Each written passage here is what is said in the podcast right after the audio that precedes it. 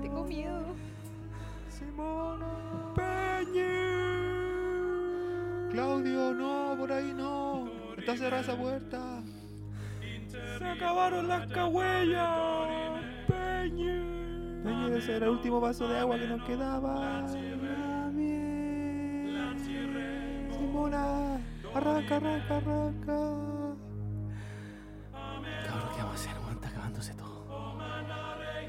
Está la cagada, weón. Y el laico.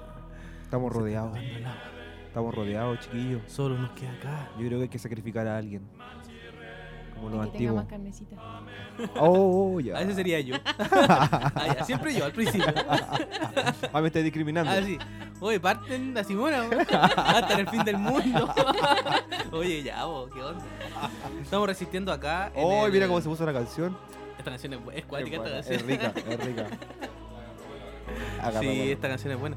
Me, Estamos me aquí. como fin del mundo. ¿Cómo le decimos a este espacio nosotros? Se Al búnker. Al El búnker. En el búnker. En el de- búnker de, al resistencia. programa, sí.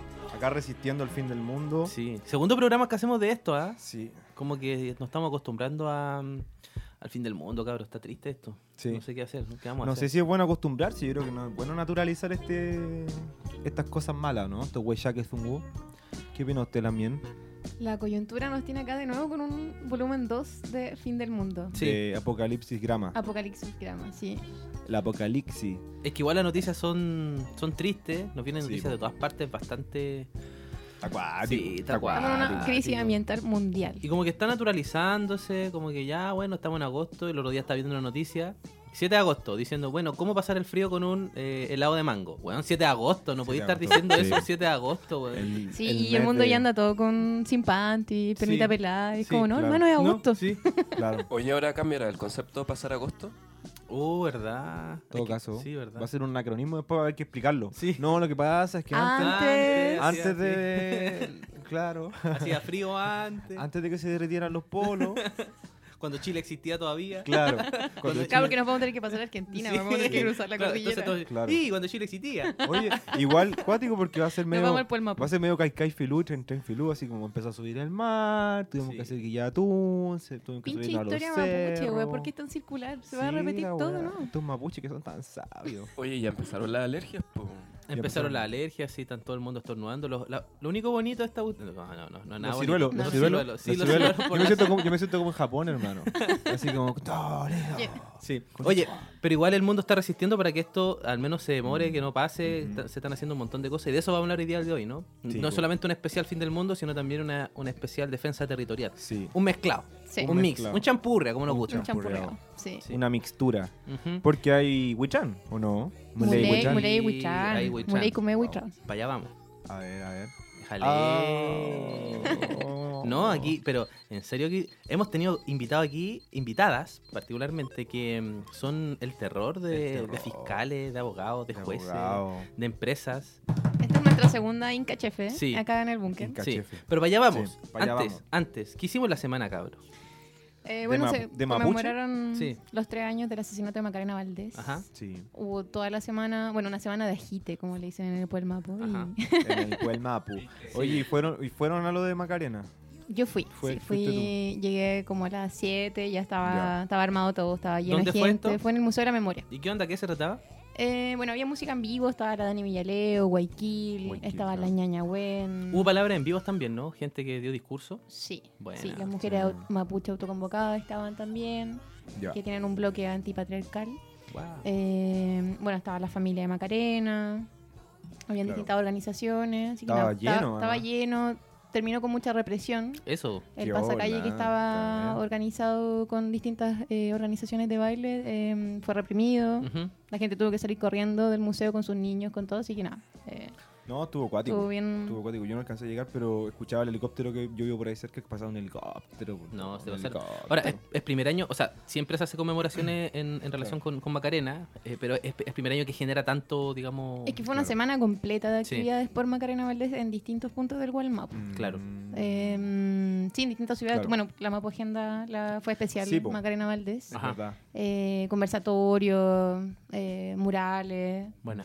La gente se organizó am, masivamente, siento yo, este año, porque bueno, son tres años en que han salido eh, nuevos, nuevas, eh, nuevos datos para el caso Claro. y aún no hay ningún tipo de, de de procesamiento como de, de- de esa de la autopsia, Claro, de claro.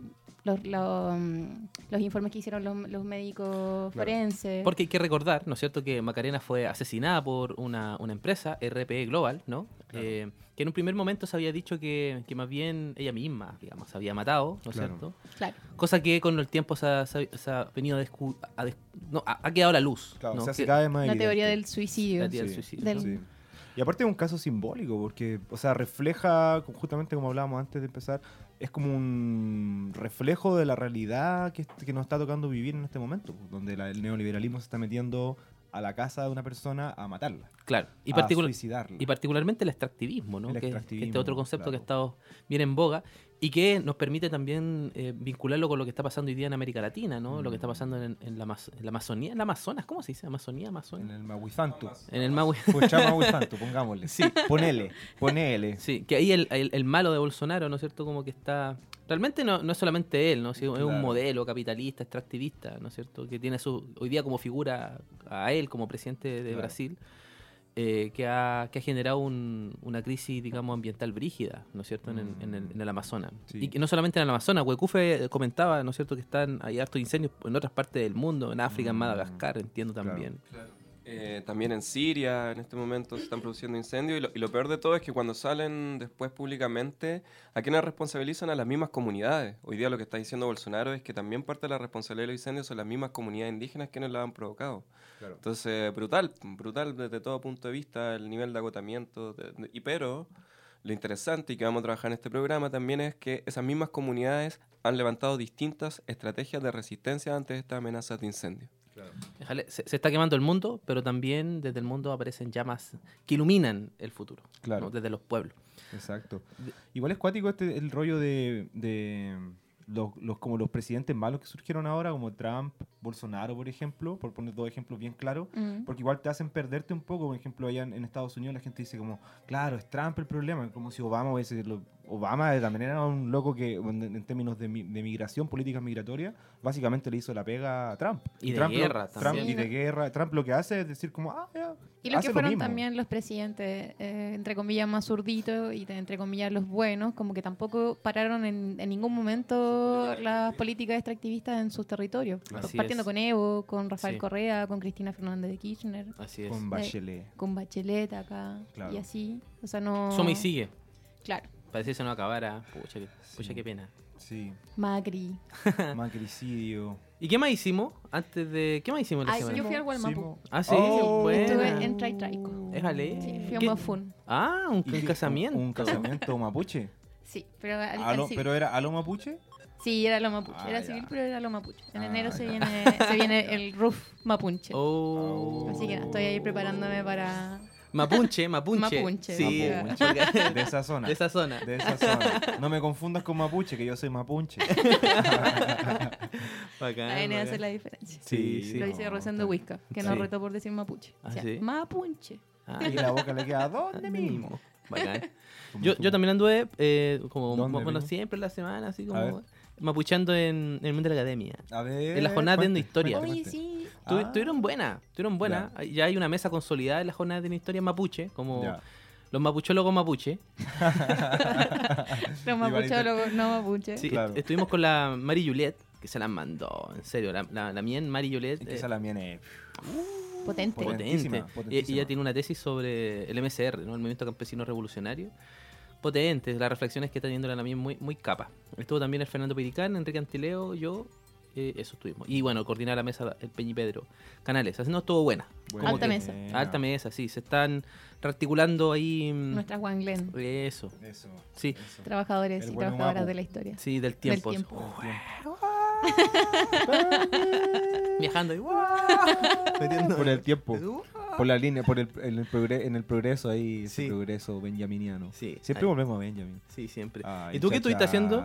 Yo, nosotros empezamos a enseñar Mapuzungún de nuevo. Empezamos Buena. de ya follow ahí, Mapuzungún Así que estamos bien contentos porque estamos poniéndole harto Estamos bueno. de vuelta a las pistas. De vuelta a la Buena, pista, estamos traba- bacán. trabajando metodologías para enseñar más bonito, más rico. Cacha, salió con cool, salió bacán. cool, salió con cool lo que a ver, tírate el cool de nuevo, Peñi, A ver. para la ¿cómo comunidad.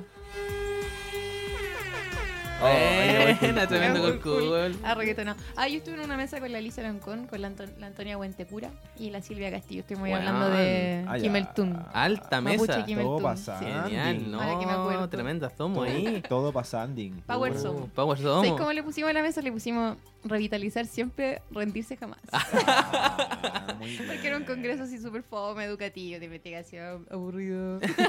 Le pusimos bacán. un nombre distinto. Oye, sí, Cuática la Academia, como es fome de repente, ¿eh? ¿O no? Súper fome, po, weón. O Súper fome. es que sí, ¿Será que yo no todavía no? No, sí, es súper Pero fome. como que encuentro que es fome. Y ahora por una pega que me dieron, estoy leyendo papers. Oh. Uh, hermano, es como leer así como... Yo creo que leer sonetos sería más divertido. como que, no sé. Garcilaso La Vega. Sí, yo creo que ahí estaría más prendido. Pero así como que... La introducción, este paper va a hablar, la conclusión y la weá... Oh, perdón. Fome. Eh, sí. Oye, Bueno. eh, sé que Huecufe también anduvo por Walmapu. Ah, ¿en serio? Ah, pues si llegaron hasta Ando, ando pasado humo todavía. Ah.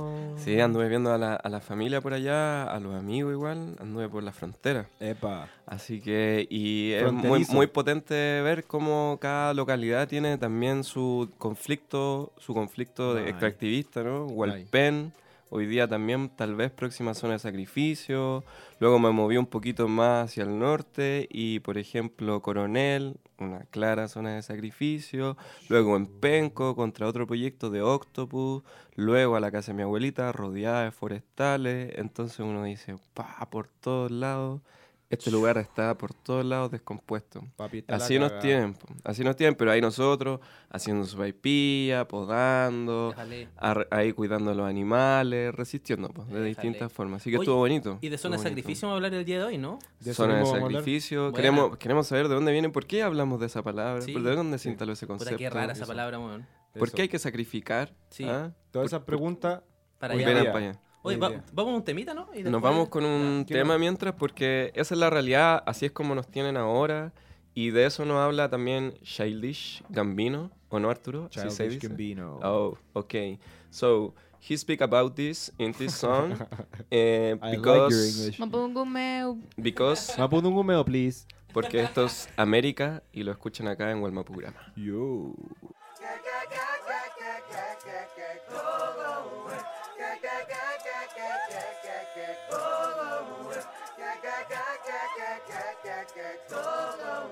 one body.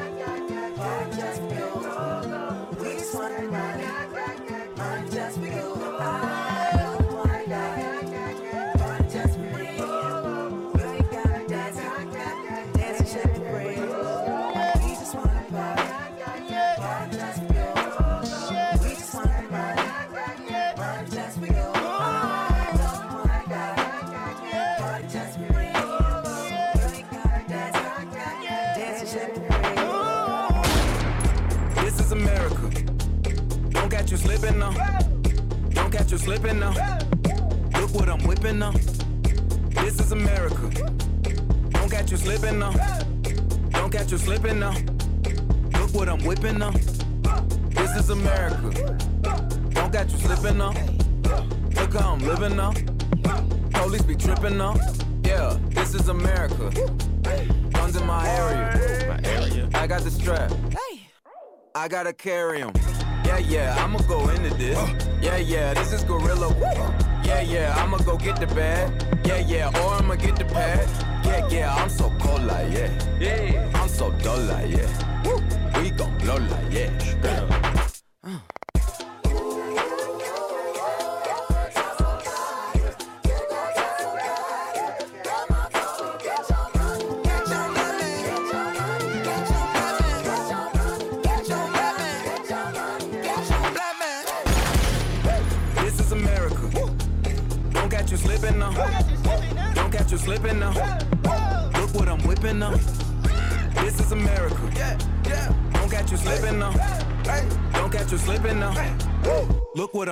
Up. Look how I'm geeking up.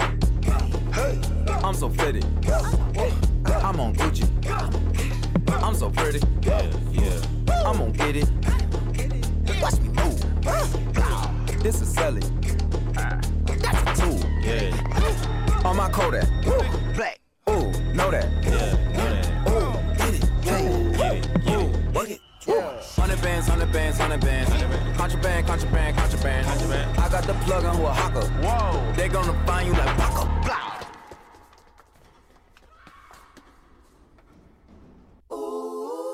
America.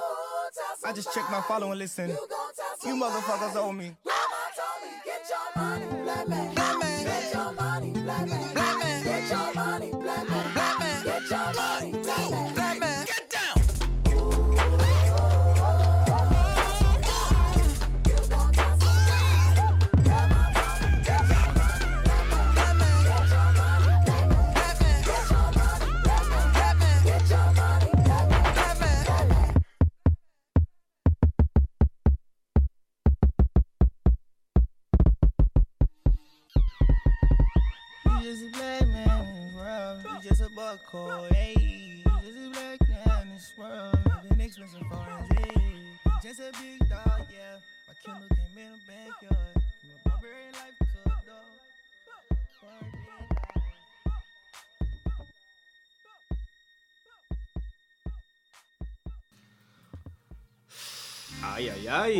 Manso tema. Arturo. Sí, qué temón. Ay, ay, ay. ¿Y han visto Sí. el video?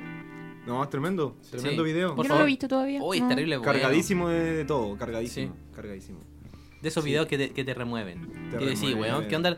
En ese momento uno dice, ¿qué onda los gringos y qué onda los afro en Estados Unidos, weón? Sí, O sea, ¿cómo pueden estar construyendo tantas estéticas, tantas sonoridades? ¿Cómo han regalado tanto al mundo esos weones? sí, hay una, una banda que yo sigo que se llama Tank, Tank Antepangas. Sí. Y son la, la mía también afro de Estados Unidos. Y tiene unos trajes y unos colores, un estilo, una. No, no han dado mucho, son locos. No han dado mucho. Oye, tenemos un temón hoy día, ¿no? Sí, Muley Wichan. Muley Wichan. Así es. Inei. Inei. Inei Muley, Fau. Pachante Muley Quiñe Wanglen, Quiñe Déjale. Incachefe. Tomó Incachefe, cabrón. Somó Incachefe. Déjale. Ey. Esa- Una luchadora. Las abogadas verdes más temidas.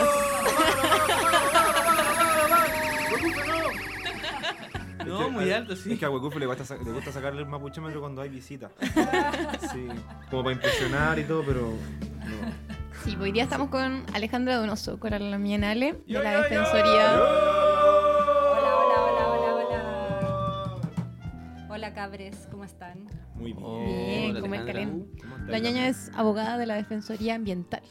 Qué bacán. Oye, ¿y eso de que la temida? ¿Por qué, ¿por qué lo decía ahí? Ah, porque bueno, la semana pasada salió una, una noticia en la tercera con ¿Ya? los abogados verdes más temidos por los empresarios. Uy, ¿está acá en Gualmapurama? Y está acá. ¡Oh! Está acá. La tenemos acá. La tenemos acá. ¡Qué bacán, qué emoción! La compramos. No, no, mentira, mentira, mentira, mentira. mentira. Hola, Ale, ¿cómo está ahí? Bien, chiquillos, chiquillas. ¿Y ustedes? Bien, también. Bien, súper bien. Bacán, muchas gracias por... Y la mía, si te puedes presentar para la gente que nos está escuchando. Hola, hola. Bueno, eso de ser la abogada temida es un invento de la prensa. Ay, ay. ya, Muy bien. Cualquier parecido con la realidad es solo coincidencia. Eh, aquí estamos, pues, resistiendo, feliz de, de participar, de conversar con ustedes este ratito. Eh, está todo pasando en, en el Gualmapu y en la Patria Grande y en el sur global y en el mundo. Está, está difícil la cosa, Está la pero... cagá, ¿no? Está la. Está- Pero estamos resistiendo, estamos, hay, hay hartas cosas buenas que, que contar. eh, hay harta resistencia, a mí eso, eso me, me tranquiliza un poco o me da alguna esperanza Claro. eh, de vivir la vida. Claro. La mía, tú trabajáis con, con las. eh, iba a decir mujeres mapuche, estoy pegada con la mapuche. De mapuchiza de oye. con mujeres en resistencia de Quinteros, ¿no? Y con Alto Maipo, son como dos de los procesos que están llevando hoy en día como defensoría. En la Defensoría Ambiental, claro, trabajamos, lo que hacemos es eh, acompañar a las comunidades en conflictos socioambientales, las comunidades que se acercan a la Defensoría Ambiental, no andamos inventando conflictos. Em, hay que decirlo. Eh, la agrupación se llama Mujeres en Zona de Sacrificio en Resistencia. de Quintero y Puchuncaví. Bueno, es importante cada palabra del nombre. Eh, las chiquillas cuando se me olvida una ya no se me olvidan, pero cuando se me olvidaba alguna palabra me, Te retaban. me corregían. Ya. sí.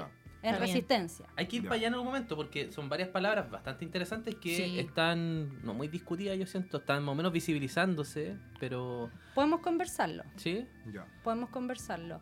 Eh, y claro, hay uno, yo creo que el conflicto más grande con el que estamos trabajando hoy día, que yo creo que probablemente sea el conflicto más complejo que tenemos en, en el país en términos de conflicto socioambiental, eh, descartando la, la conflictividad territorial en, en el Walmart, pues ahí no, no vamos a echar a competir conflictos. no, claro. Claro. Pero en términos de contaminación, en términos de vulneraciones de derechos de la naturaleza, derechos o de conflictos socioambientales o en términos de justicia ambiental, yo creo que la zona denominada de sacrificio de Quintero y Puchuncaví es la más eh, resentida, la más azotada, pero también trabajamos con otras comunidades eh, que están resistiendo, que están defendiendo sus territorios. Por ejemplo, eh, la comunidad que habita el Cajón del Maipo. Y no solamente el Cajón del Maipo, el conflicto que sucede ahí con el Alto Maipo, eh, que también podemos conversarlo un poquitito más en detalle, si gustan, eh, afecta no solamente al cajoncito. No es un Mm, conflicto de un río claro. ni de un cerro, es un conflicto de un acuífero, de, de las napas subterráneas, de toda el agua que alimenta a toda la región metropolitana. Mm. También trabajamos con las comunidades ahí guerreras en, en la región de Coquimbo, sobre todo en la costa, en Los Choros, Punta de Choros, Totoralillo, gente que está ahí resistiendo, poniéndose al megaproyecto minero portuario Dominga. eh, y así tenemos un montón de, de conflictos aquí en Santiago, fuera de Santiago, en Lucha el norte, en el sur. Pero a pedir de boca, todo lo que usted quiera. Filete. Oye, pero primero desilvanemos un poquito la cuestión más general, ¿no? Tenemos una crisis medioambiental, ¿se- ¿está bien decirlo así? Medioambiental en, en el mundo hoy día, ¿no es cierto? A propósito del Amazonas, lo discutíamos en la primera parte. Eh, ¿Qué pasa? Porque incluso se está, algunos sectores, los más conservadores, más neoliberales, dicen, no, es que no estamos incluso en una crisis ambiental, no hay calentamiento global, de esto no pasa nada, sino simplemente es casi un proceso natural del planeta casi. Claro, el mismo planeta lo resuelve. Sí, solito. Yo creo que habría que dejar de prestar tanto oído y de repetir eh, esa, esa teoría del negacionismo que es ideología de Trump y de Bolsonaro. Yo no escuchaba Claro. a nadie más sensato que ellos dos decir que el calentamiento global no existe, porque el Mm. calentamiento global está ahí. está- hoy día andamos con falditas, eh, estamos en- todavía no pasamos agosto, los cerezos están en flor. Eso. em, Sí. Complicado. Acuático. ¿ah? Está acuático. Está acuático eh, y también eh, el extractivismo es un, es un tema delicado que nos ha traído muchas consecuencias negativas al sur global sobre todo desde que desde época de no sé pues desde la racionalidad cuando al ser humano al hombre ser humano se le ocurrió cambiar eh, su, su lugar, su ubicación en el universo y, y salirse de la naturaleza y usar la naturaleza para su beneficio. Quizás porque Dios lo dijo en la Biblia, quizás porque es más cómodo, quién sabe, pero el problema de, de tener un territorio para beneficio de otro territorio es, es ese, yo creo, el, el- el- el origen, el meollo del asunto. ¿Y a, y a eso se le puede definir extractivismo? Sí, eso, el extractivismo es... eh, ya, ya acusaron a la Academia de Fome, así que... No, no, no. hombre. A ver. Me retracto. Ah, ¡Viva la Academia! me encanta la academia. Hagamos un paper. No, no, no nos vamos a poner académicas aquí. Pero sí, pues el extractivismo eh, es una forma de explicar y de entender eh, este, esta, ¿cómo, cómo decirlo? La política del despojo. La política del despojo que el norte ha realizado con el sur eh, y, a partir de la cual los territorios van siendo explotados y expoliados y desangrados según la perspectiva que, que se mire. Mm, Sí. Oye, y la nosotros estábamos- recién hablamos de eh, zona de sacrificio. Nos estábamos preguntando de dónde sale este, este concepto de zona de sacrificio. Porque igual es un concepto súper fuerte, ¿cachai? Como O sea, es como normalizar una weá que no debería ser normal, ¿cachai? Sí. no, no sé si nos podía hablar un poquito como de la historia de eso o de, de dónde viene. Mira, eh, de partida, normalizar el concepto sería un error, eh, dispararnos en los pies. Eh, en- de nuevo, en términos académicos, eh, el origen es una vez más colonialista. Pues, se habla de Claro. las comunidades afrodescendientes en el norte, en Estados Unidos, que en la década de los 70 eran las que sufrían las decisiones de política pública de instalar vertederos. Los vertederos se instalaban donde estaba la gente negra y la gente negra empezó a sufrir las injusticias eh, ambientales. Y eh, se empezó a hablar de zonas de sacrificio, se creó la EPA, se crearon leyes, eh, hubo un, hay un, origen en, en- Estados Unidos, pero acá en Chile, eh, el año 2014, bueno, desde, desde hace tiempo se viene hablando de zonas de sacrificio, el concepto fue acuñado por las comunidades, eso quiero Ah, ok. aclararlo. Yo no, habla, yo no hablaría de zonas de sacrificio sin el consentimiento de las comunidades que habitan estas zonas Claro. de sacrificio. Y es un mecanismo, como hablábamos delante, de, de resistencia, de, visibilizar, más que naturalizar, lejos Claro. de naturalizar, de hecho, visibilizar una situación que, claro, si no le decís de sacrificio, Claro. Perfecto. parece cua- otro, otro Es conflicto una palabra más. súper fuerte. Claro. Entonces, eh, de ahí parte, hay cónclaves, todos los años se reúnen las comunidades que habitan denominadas zonas de sacrificio. Eh, ellos se autodefinieron el año 2014, hay, hay elementos que contienen la definición de zona de sacrificio o que se contienen en la definición de zona de sacrificio, que son, en primer lugar, un abandono completo por parte del Estado, en segundo lugar, un crecimiento desmedido del extractivismo, del empresariado, llámese como quiera, el origen de la contaminación, el origen de las vulneraciones, y en tercer lugar, y en consecuencia entonces, vulneraciones de los derechos humanos de norte a sur, de este a oeste, de cabo a rabo, Claro. De todos prácticamente los, los derechos humanos. Eso es una zona de sacrificio y además lo bueno es que el año 2014 el Instituto Nacional de Derechos Humanos el- en su informe anual reconoció, y esta es primera vez que un órgano eh, Del Estado. Del Estado reconoce y, y habla de zona de sacrificio, eso fue algo bueno para las comunidades, que en el informe anual del INDH se hablara y se reconocieron al menos las cinco que hoy día entendemos como clásicas, Claro. que son Quintero y Puchuncaví, Huasco, Coronel, eh, Mejillones y Tocopilla. Eh, y bueno, de, de ahí en adelante, eh, lamentablemente podemos ir viendo, si, si es que pensamos en este concepto autodado por las propias comunidades, eh, hay hartos lugares que entran en, en la definición. Por ejemplo, Tiltil eh, fue, fue reconocido como un conflicto grave, una vulneración grave, después del 2014, después Claro. del IN de, de que el Instituto Nacional de Derechos Humanos lo reconociera. Y, y a mí me parece que entra, Claro. entra en la Porque, definición. porque en esta definición de abandono, extractivismo y violación de derechos fundamentales del territorio entran un montón de zonas justamente Sí, en, en- en Chile, ¿no?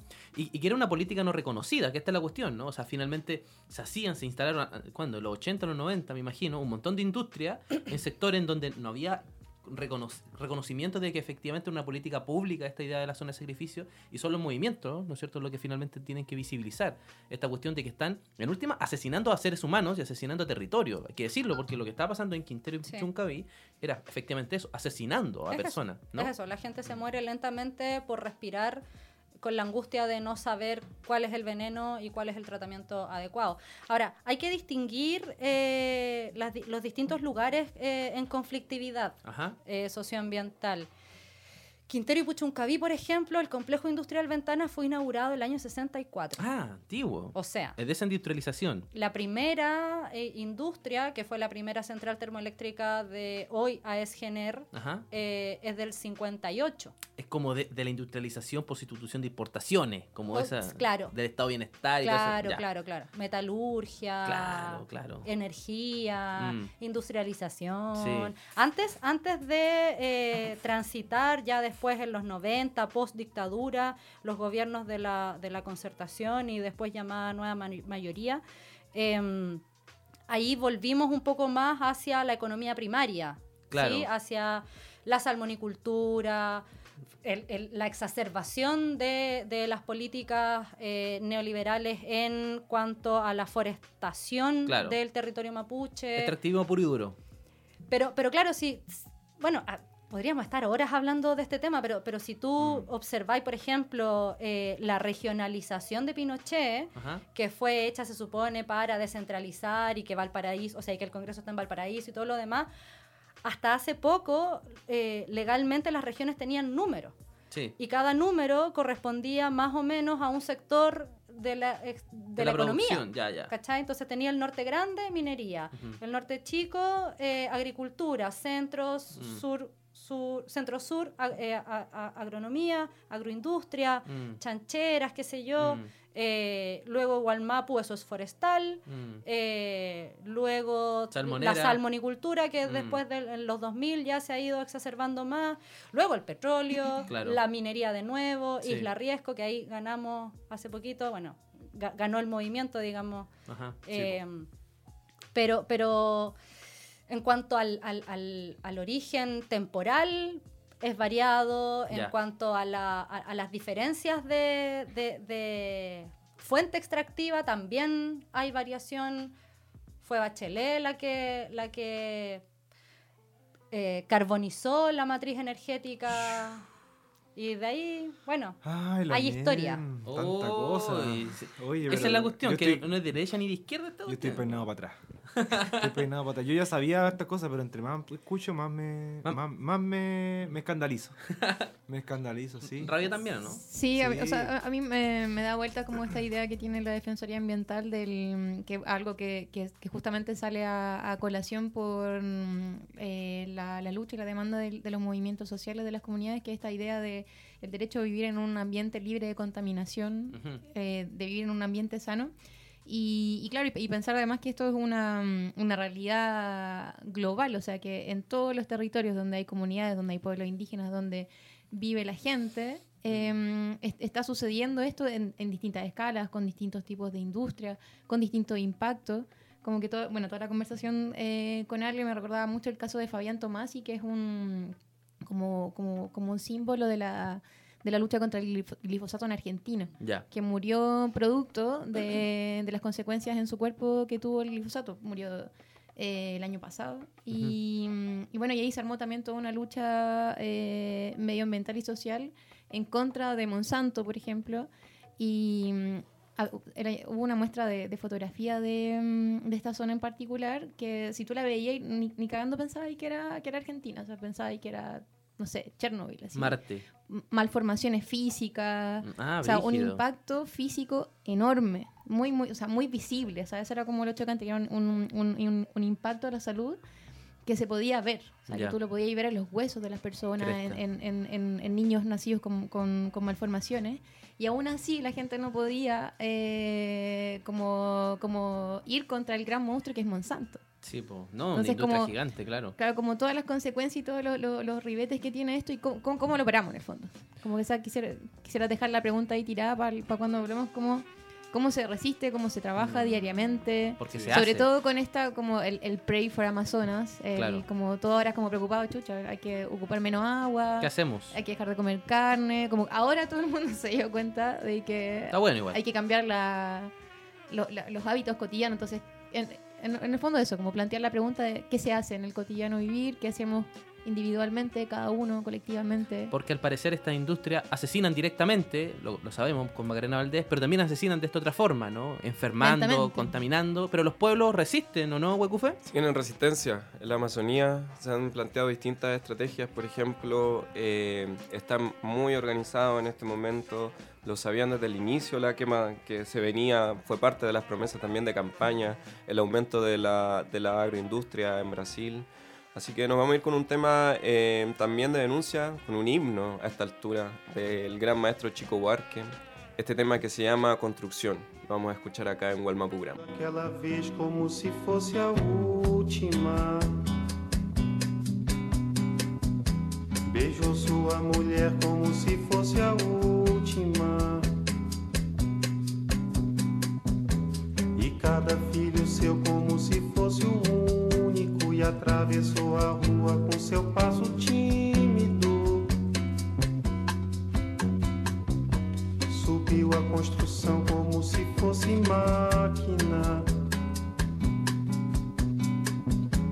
Ergueu no patamar quatro paredes sólidas. Tijolo com tijolo.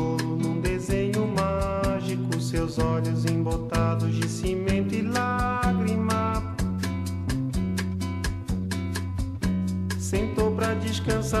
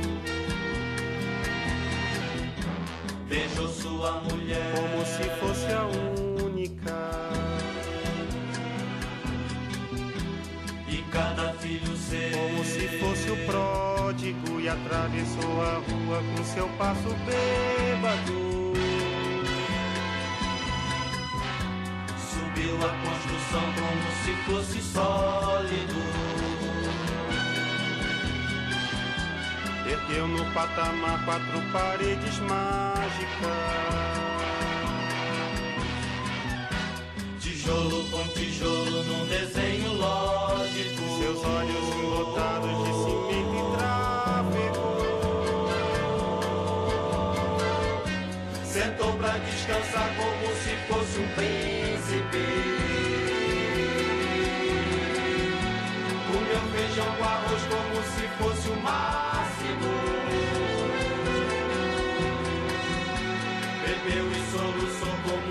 Fosse máquina. Dançou e gargalhou como se fosse o próximo. E tropeçou no céu como se ouvisse música. E flutuou no ar como se fosse sábado.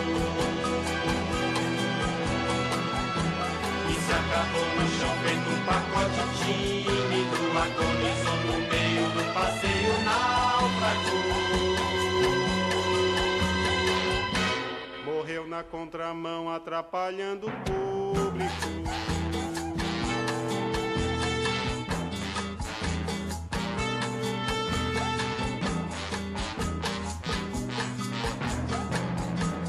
Amou daquela vez como se fosse máquina. Beijou sua mulher como se fosse lógico. Ergueu no patamar quatro paredes flácidas. Sentou pra descansar como se fosse um pássaro. E flutuou no ar como se fosse um E príncipe. se acabou no chão feito um pacote bêbado. Morreu na contramão atrapalhando o sábado.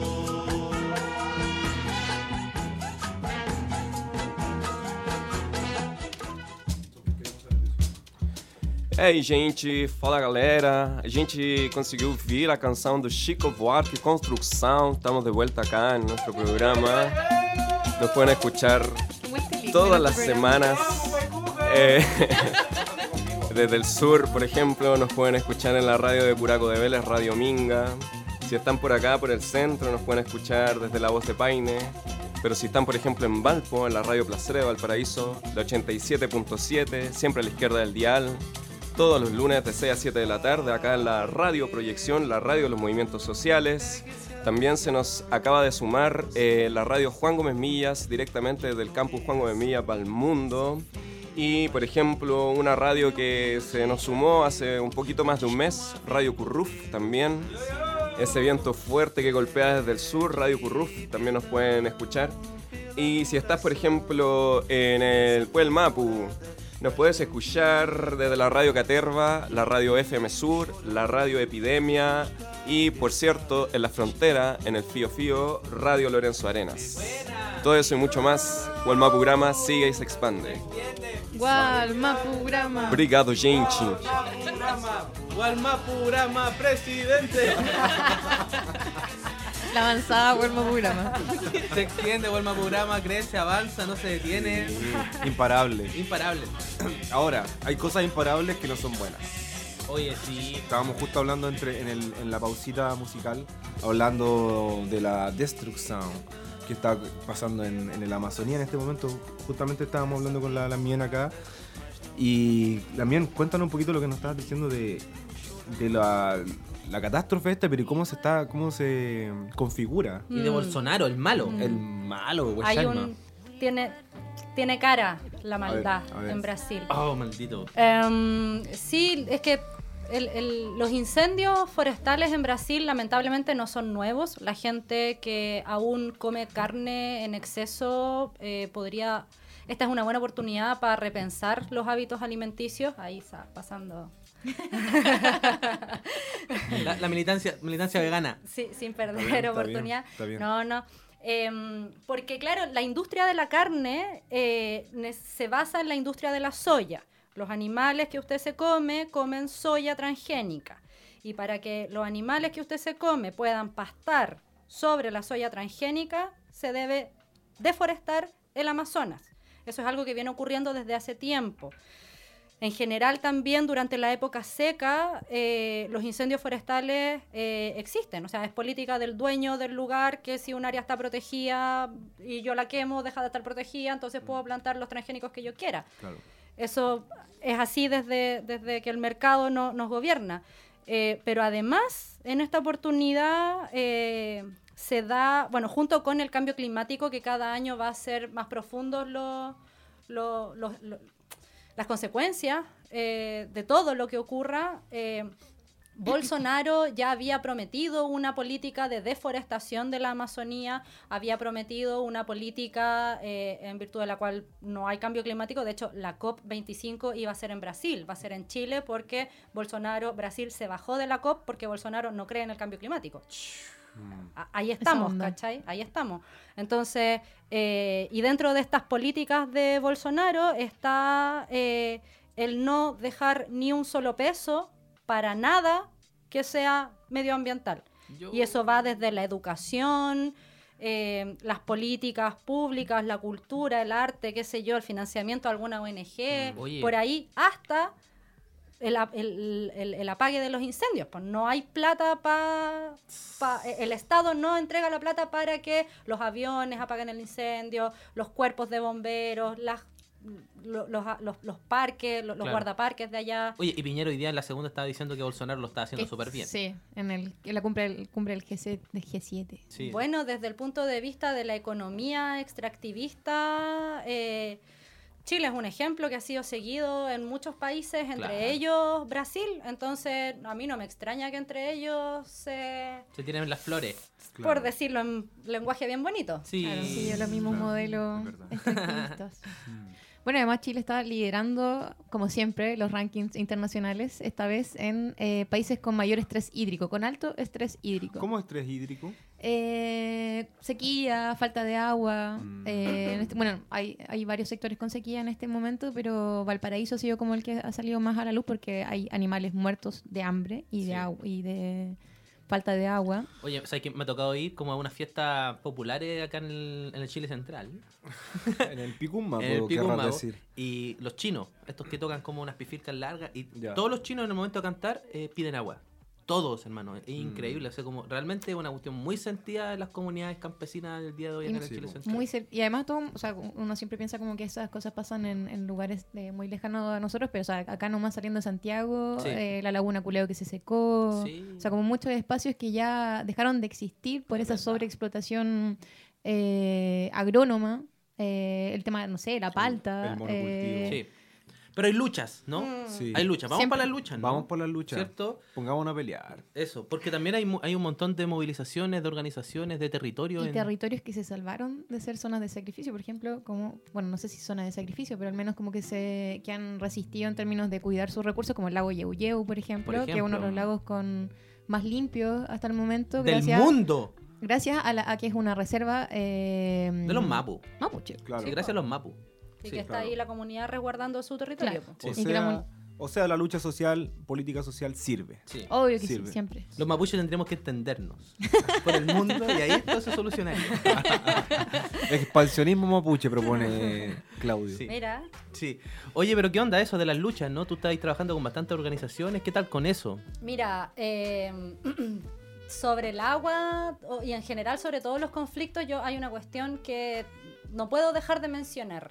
Y es que la política pública en Chile o el ordenamiento jurídico, la institucionalidad, la burocracia, sea como se llame, está hecha para legitimar, para permitir y legitimar este tipo de, de despojos. O sea, Mm. Exacto, la palta tiene su monocultivo ahí en Petorca y Sí. hay un señor que exporta la palta y que gana mucha plata y se roba el agua. Oye, la etcétera, comuna es entero de palta. Es Sí. increíble ese lugar. Ay, mirado los cerros, es pura palta esa cuestión. Pero Entonces, se habla del cartel de la palta. eso se permite, eso, eso es legal. Sí. La ley lo permite, la ley, bueno, el robo del agua no, pero o sea, estamos hablando de robo del agua, o sea, estamos hablando de propiedad del agua. El agua debiese ser un bien, al menos, nacional de uso público, o sea, es, es parte, es, es- es condición necesaria para la vida, sin embargo, tiene un dueño, po. Claro. Hay gente que, que es dueña del agua y, y- y la compra y la vende. Y están vinculados con los poderes locales. Allá incluso en, en un, en un pueblito,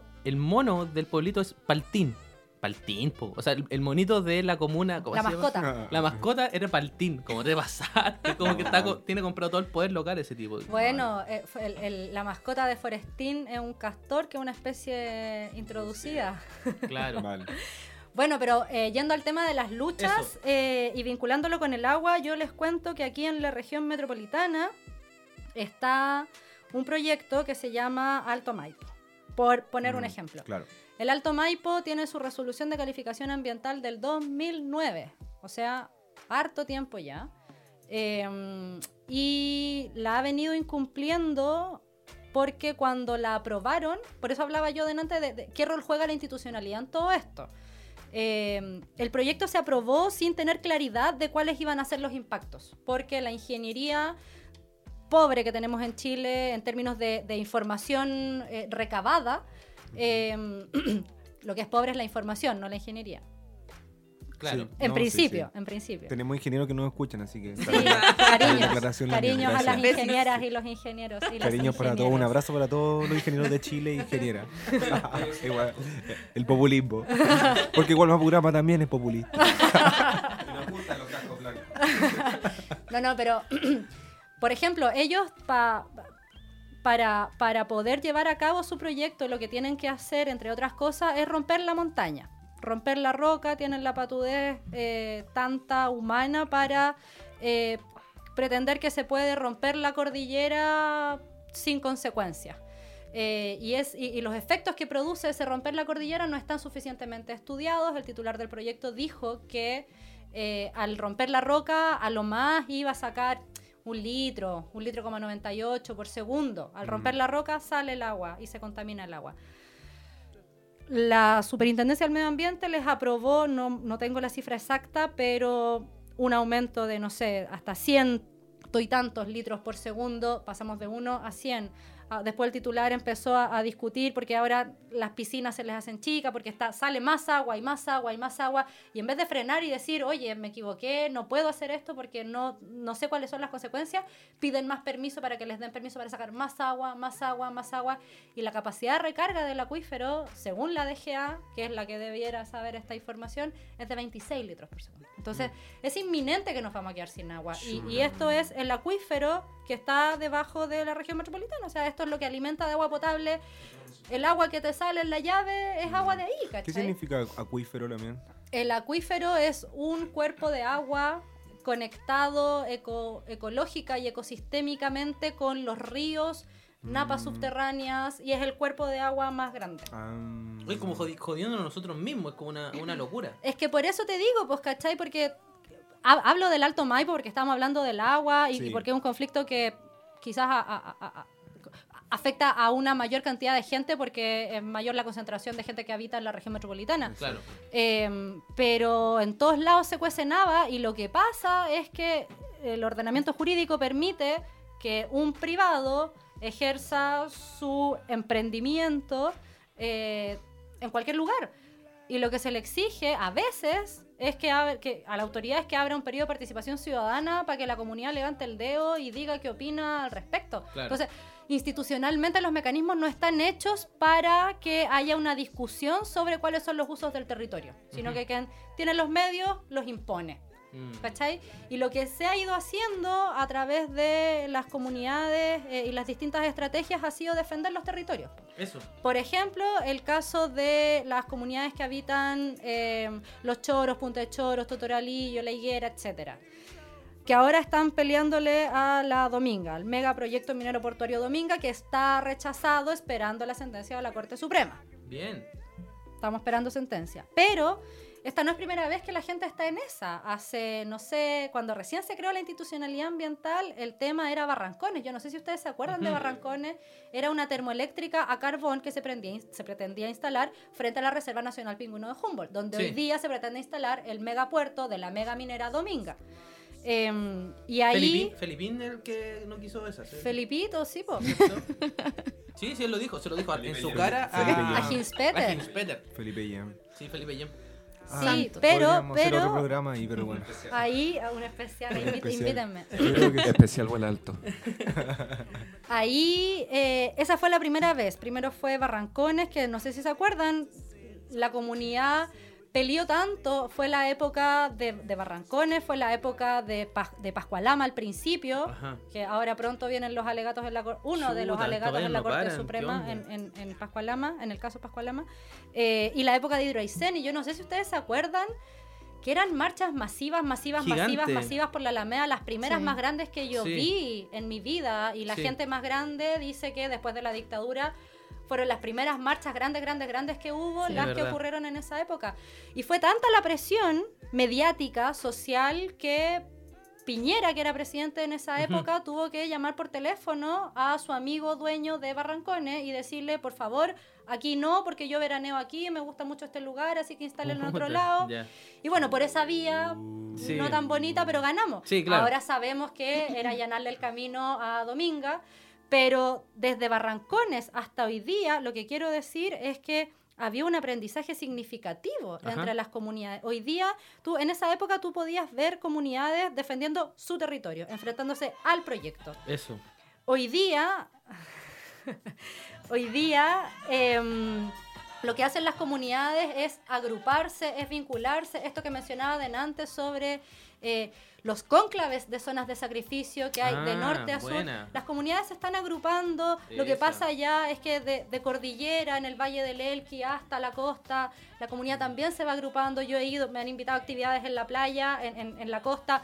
Viene la comunidad del valle, Oh, comunidad- actividades que ocurren en el valle, vienen las comunidades de la playa, ¿cachai? Y eso está ocurriendo a lo largo y ancho del territorio eh, y es la solución que tenemos porque la gestión de los recursos en un contexto de emergencia climática, yo ya no diría solo cambio climático, sino que emergencia climática eh, requiere eh, el respeto por las ancestralidades que han defendido y cuidado los territorios hasta el día de hoy. Esas estrategias son las que nos van a, a- a permitir resistir y también ir decreciendo. Eso. Porque el problema que tenemos es de esta ambición obesa, eh, injustificada, eh, imparable de, de- de hambre, hambre, hambre, hambre, hambre, hambre, hambre, de producir y, y producir ¿para qué? Para generar más lucas, para sacarla y, y- y la repartija se hace más o menos nomás. Entonces, em, el problema que tenemos es de exceso de crecimiento. Entonces, el Sí. decrecimiento yo lo iría pensando como una alternativa Posible, eh, claro. no solo posible, no solo deseable, no solo urgente, sino también necesaria, exigible. Genial. Ahora ya. Oye, ¿y qué estamos escuchando aquí ahora? Sí, la Lamien se rió entre medio porque le pusieron ca- una canción, parece que. ¿Qué es esto? ¿Qué es esto? Sí. Lamien, ¿tú sabías? Alguien que nos explique, por favor. Es como una teleserie. Es una teleserie. Porque mira, nosotros que en Gualmapurama siempre queremos vincularlo todo con la cultura pop. Y nos gusta el huevo. Nos gusta Oh, poco. oh, Nos gusta poco. Me pillaron, porque yo tengo como manejo harta información sobre la cultura pop, Ah, sobre todo de, la, de las teleseries, Genial. sobre todo de los 90 y de los Sabatini, 2000. Sabatini. ¿Te educaste con Sabatini? Pucha, yo creo que hay, hay, hay todo un, un- un relato cultural que se puede hacer a través de las teleseries en, en- en la vuelta a la... Eso, eso era lo que quería. Bueno, A la- ¿no te, te- ¿Le contaron lo que queríamos? ¿No? Uy, se metió sola. Ya. Ya, dale nomás lo mismo. Así son las sincronías. Em, yo no era de las que veía las teleseries del 7. ¿Ya? Ah, no, ahí Yo nos veía caímos. las teleseries del 13 y eh, cuando llegaba al colegio eh, yo era Alexis Opaso. con el delantal abierto y el jumper corto. y, y un- y una pinza aquí en el pelo. Pero, pero después todas las teleseries del 7 eh, se fueron eh, repitiendo. Ajá. Entonces yo vi todas las teleseries del 13 A y todas las teleseries del 7. posteriori. Tremenda educación. Alto. No, claro. Entonces yo puedo, yo puedo eh, hacer participar también un relato sobre qué es lo que nos implantaron culturalmente. Tanto a través de las teleseries del 7, que era como toda una ideología como de un, un mundo muy ajeno, muy fantasioso, muy bonito, como allá afuera las gitanas, allá afuera los hippies, allá afuera los, los hippies digo de oro verde, porque hubo Sí. una teleserie que se llamaba Hippie en el 13 que fue después. Pero esa es otra, claro. Eso fue después. Y Eh, también hubo ma- machos, ¿te imaginas? ¿Y tiran macho ahora? oh. Perdón. Funados Fu- todos. funados. Oh. No, ya, sí, sí. Ya, perdón, perdón. Me arranqué con los tarros. Oye, perdón, y ahora que ya me arranqué, ya que hice el paréntesis, paréntesis, paréntesis. ¿Tú decís comedia o teleserie? También. Teleserie. Ah, bien. Oye, pero Pati, yo me perdí. ¿Cómo se vincula todo esto con lo que estamos hablando? Yo sé que vamos a llegar. A través de oro verde. Yo sé A que través de Oro oro, verde. oro verde. mm, es que, bueno, no- nos implantaron esta, esta, esta felicidad, po, esta felicidad externa de algo muy llamativo el que, con el circo, de las Claro. Montini, Sí, con Romané, con, qué sé yo, Oro Verde. eh, y en el 13, mientras tanto, había como una, una lógica de, de- de ambicionar un cierto estatus profesional, Claro. cultural, ¿cachai? Eh, en Oro Verde, si, si, si te acordáis, o, A ver. o si no se acuerdan, Yo me acuerdo les todo. había... Era un grupo de, de jóvenes Sí, acomodades de vacaciones. en- La elite santiaguina la que se iba para el, se iba para el Gualmapu, Exacto. con las nanas y todo. Con las nanas, al lago, A- a- a levantarse los pololos. claro. Claro, pero que el relato detrás de esto era como justamente territorios, ¿no? Había como muchas zonas como...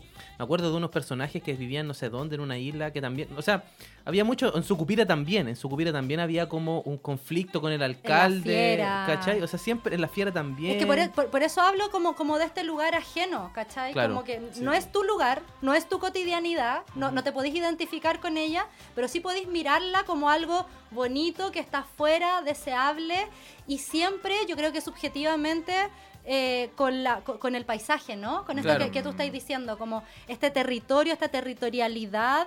eh, no afectada porque no estamos cuestionando nada, Claro. pero, pero sí como un lugar, un paisaje, Eso. al menos. O sea, eso hay detrás, ¿no? Y lo que no hay justamente que replicar, como toda esta imaginería de los 90 de la concertación, que nos presentaron los paisajes como algo únicamente a observar, a mirar, Claro. y no algo a comprometerse. Claro. Que muy distinto a lo que están haciendo hoy día las comunidades, gestando unidad, gestando articulación política para defender esos territorios y no solamente como un paisaje a observar, ¿no? Es que claro, ahí Mm. también hay una hay una diferencia importante. Yo no sé si no sé, pues si tú habláis de, de- de medio ambiente o de derechos ambientales en los, en los 60, en los 70, en los 80 incluso, lo máximo era la conservación, conservar este lugar prístino para poder guardar.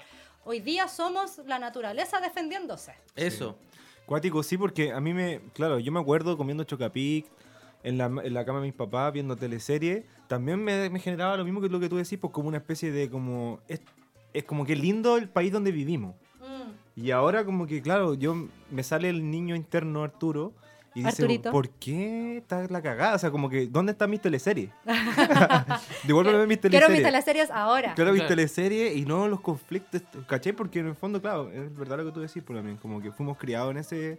Y finalmente, como la lucha política, lo que decía Claudio, finalmente la lucha política es una cuestión que te devuelve a una realidad política, una realidad económica que, que es lo que está Y además se pasando. visibilizó, o sea, llegó también la, cent- el- la centralización de que tiene Chile en Santiago. También los Ay. conflictos empezaron a acercarse a Claro. Santiago y, se y empezaron a agarrar una visibilidad mucho más grande. No sé, pienso en los cisnes cayendo en Valdivia, por Mm. ejemplo. Claro. Claro, sí. Por la contaminación de la celulosa en el río. Sí. Sí. O sea, como, como que llegó a un, a un, a un extremo tan grande eh, que ya es insostenible. Sí. A ver, eh, tenemos dos cosas. Unas palabras de la Lamien y después Mapo Agenda, ¿no? Lamien, ¿qué quería decir? Sí, es que so- sobre eso, pa- para que no se me quede en el tintero, hablando de estrategias, eh, cuando hablábamos de las zonas de sacrificio, eh, el concepto y, da- y la contingencia nos permitió, por ejemplo, coordinarnos eh, e ir a denunciar a la Comisión Interamericana de Derechos Humanos Buena. que en Chile hay zonas de sacrificio y que en Chile se vulneran los derechos humanos y en el informe anual de la relatora para los derechos económicos, sociales, culturales y ambientales dedica buenísima parte de su, al menos dos tercios de su informe a hablar del problema de las zonas de sacrificio en Chile. Entonces, eh, son estrategias de visibilización, son, eh, son retóricas, que no solo retóricas, son eh, imaginarios, son formas del relato que van permeando y que, y que son necesarias también de, de ir contagiando, porque la verdad es que de a una o de a un grupito de personas no, no se puede. La Defensoría Ambiental, por ejemplo, que es una organización creada por eh, personas, yo soy socia fundadora, que, que- que- que llevamos años, años, años, años defendiendo a comunidades y que nos dimos cuenta que no se puede y que nos faltan esfuerzos y que, y que necesitamos coordinarnos, necesitamos agruparnos. eh, aprovecho a pasar el dato, la Defensoría Ambiental es una ONG autosustentada, si usted quiere donar, done. ¿Cómo se hace? Eh, en la página web de la Defensoría Ambiental, www.defensoriaambiental.org. Ajá. Ahí usted puede, aparte de informarse y conocer todo el trabajo que hacemos, apretar un botoncito para donar de manera fácil. En las redes sociales también nos pueden seguir en Facebook, en Instagram, en Twitter. ¿Cómo están ahí? ¿Con Súper bien. ¿Sí? ¿Y pero, En- ¿Cómo, cómo lo buscamos? Hoy yo no soy la experta en redes sociales. Defensoría Ambiental. Ya, arroba Defensoría Ambiental. Y lo podemos poner en la... Sí, va, va a estar en la red de Walma Programa Eso, seguro. Yo tienen ya lo que- subí. ¡Eh! La Eh, Shimo ya se y- adelantó. Maravillosa. Oye, tenemos una mapa agenda extensa igual porque seguimos resistiendo, luchando a pesar de todos los embates del capitalismo terrorífico. ¿O no, Simo? Sí, sí, toda la semana. Oye, sí, to- esta Oye. última semana ha estado brígida. Oye, oigan que se viene la muerte, chiquillo. Ahí- No, sigue la vida, weón, Ah, sigue la vida, loco. Es una muerte llena de vida. Eh, ¿Qué tenemos? Vamos, ¿Qué agenda. tenemos? ¿Qué tenemos, Lamián?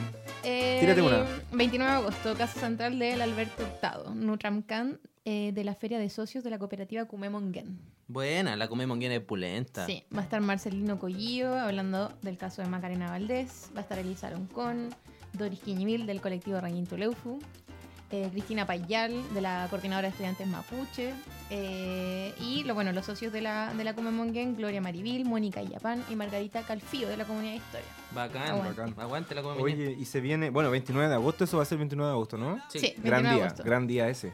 Ah, hoy sí, Gran día. cumpleaños de Arturito No Ahumada. lo digas por la radio. No lo digas por la ah, no. Están todos invitados la gente que escucha por el programa.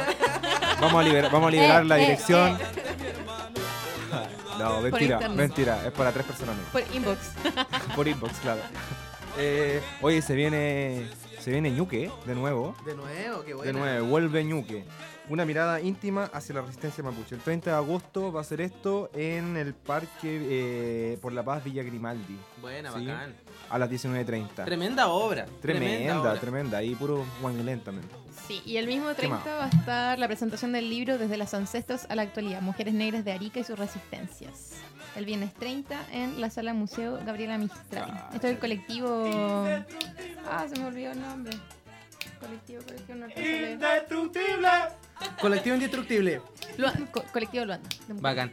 Oye, mira, tenemos un palín solidario también. A 18 años del caso Lusinger Mackay, por en solidaridad a José Luis Tralcal, condenados justamente, justamente por, por Lucinger Macay. Va a ser el domingo 8 de septiembre, desde las 9 de la mañanita. Va a haber poesía, música en vivo, feria. Incluso tú puedes traer eh, tus cositas para vender, parece, también. Lleven Eh, guiño, lleven guiño. Hay que llevar Guiño, por supuesto. Parque Ceremonial Cerro Navia, en Costa Arena Sur, 72, oh, y aquí, 7213. Tremendo Parque Ceremonial ahí. Va a ser tremenda actividad. Todos vayan para allá. Qué bonito. ¿Qué más? ¿Qué más hay, Lamien? El 7 de septiembre hay una peña eh, por la libertad de Ramiro a las 20 horas en el sindicato, calle Maipú. Buena. Oye, está puro, car- está terrible cargado. Viernes 30 a las... eh, viernes 30 de este mes. Oye, el 30 que hay hartas cosas. 19, después de mi cumpleaños, voy a estar, bueno, ahí voy a estar yo. Eh, voy a estar, voy a estar, ahí voy a estar. Eh, Cuentos del MBL, Santiago, en la Escuela Pública Comunitaria Placer 530, cerca del Persa Vivo Vivo. Tremendo espacio, tremendo espacio. Aporte voluntario, un placer. Un placer. ¿Qué Penny, más? Póngale más, a ver. A ver, ¿qué tenemos aquí? ¿Se ve o no se ve? Se ve re poco. Se ve re Es un poco. taller de lengua y cultura mapuche. Bailemos, bailemos, bailemos. Dale vuelta, vuelta, vuelta. Choique. Arráncate, arráncate. en de- esto va a ser desde agosto a diciembre. Es, una, es un taller de lengua y cultura mapuche para niños, parece, ¿no? Sí, en Furiloche, Bariloche. Ah, Mapu. en Bariloche, ¿viste? Esto va a ser re haberlo bueno. ¿Qué sé? ¿Qué sé yo? A ver, Simonita. ¿Qué más? ¿Qué más? Eh, ¿Qué más? ¿Qué más? Ah, bueno, porque acá otro territorio que está defendiendo sus, sus recursos y a sus ñen, eh, va a haber una YECAM por la defensa del Rucapillán, ahí en, en el Mayo Lafken, Villarrica. Ah, Tamimapu. May, Tamimapu. El 5 de septiembre, a las 10 horas, en la Corte de Operaciones de Temuco. Va a ser la YECAM por la defensa del Rucapillán. Va a ser en Temuco. Oye, Oye, hay, me- hay me- un- perdón, ah, me gusta la Mapu Agenda con salsa, hermano. Me encanta. Me encanta. Me dan ganas de irme a todas las Mapu Agenda. el jueves 29 de agosto a las 21 horas por Pinmaiken, sin represas, eh, jornada informativa. Santiago, ¿qué dice? Santiago. Norte dice no, no es StarCraft. Ah, sí, esto va a ser en Metro Dorsal con Recoleta. Sí, es una jornada informativa ahí en Metro Dorsal con Recoleta por Pinmaiken sin represas. Que a propósito Bueno. también estuvieron la semana pasada agitando por. Perfecto. Después, Tierra y Territorio Mapuche. Tres voces desde la perspectiva femenina. Martes 27 de agosto, esto mañana, de 19 a 21 horas en na, Peña. ¿Dónde es la mía? Ayúdame. Plaza de la Independencia. Plaza de la Independencia. Va a estar Albertina, Albertina Buenhumán, Antivil, Ramona Reyes Painequeo y Verónica Figueroa Huencho. ¡Oh! Oye, ¡De ahí Meamo tenemos. justo! Yo quiero pasar un dato A ver, ¿qué A dato? ver. que hace ¿Qué tiempo dato? que tengo A ganas ver, de decirlo. A ver, ¿qué en quieres decir? público. Ah, ¿Puedo? Uy, a ver, No, una, no, una no. declaración. ¿Es eso? ¿Eso lo, Una es declaración, eso? ¿qué va a ¿O es pasar? otra A ver. cosa? Necesito decirle a alguien. A ver. Ah, Oh. ¿en serio? Está, está avisado. ¿Lo vaya, a- ¿Lo vaya a decir hoy día? Cárevalo, ya, Ya, a ver. Sí, porque Dilo nomás, dilo, dilo, Mira, ya dilo, de- dilo, bueno. dilo. Oye, no, chiquillos, pónganse serio. A ver. El 24, 25 y 26 de octubre A se ver. viene la primera feria del libro mapuche Amulepe. Oficialmente hoy día empezamos con la difusión, así Genial, vamos a que estar gente que todos. nos está escuchando ya sabe, agende, va- van a ser tres días de actividades y Huelma Purama va a estar siendo radio abierta. Eh, Radio Abierta, vamos a estar Tremendo, todo un día. Vamos, vamos a durar más que Don Francisco en la Teletón. Sí, eh, y haciendo- sin drogas. Concursos, sorpresas, sorteos y, sin mucho más. drogas. Sin drogas. Especial Feria del Libro. A pura agua. Sí, va a estar bueno. Sí, Oye, yo quiero mandarle Ya. un saludo al Pancho de acá, la Proye, que nos escucha, fiel auditor. Eh, Que te apuesto que, te apuesto que se va a escuchar esta. Nos dijo que igual me programa le encantaba. Genial. Así que se merece un chalín. Sí, y a toda la gente de la Proye, acá San Francisco Sí. 51. Vengan para acá, cabros, que tremendos libros que están vendiendo. Sí. Buena librería. Sí, ah, a fin, ¿no? A fin, sí, nos Sí, vamos. Oye, gracias, la mien, por venir. Mien, dale, sí, te por venir hoy. La misita. estoy ¿Quiere, atenta quiere mandar algún saludo o algo a su ñuque, a gente, no sé? A toda la gente linda que resiste, sobre todo a las voluntarias y voluntarios de la Defensoría Ambiental que trabajan, trabajamos a mucho pulso, también a las comunidades que ahí resisten, que respiran, que vibran como pueden y defienden sus territorios. Muchos besitos y abrazos resistentes para toda esa gente. Peucayal, Pehuaín, Casa Manameu. Mai, Pehuaín. lunes. Peucayal Compuche. Todo tiene su final. Y este modelo el capitalismo va tiene a su caer. final.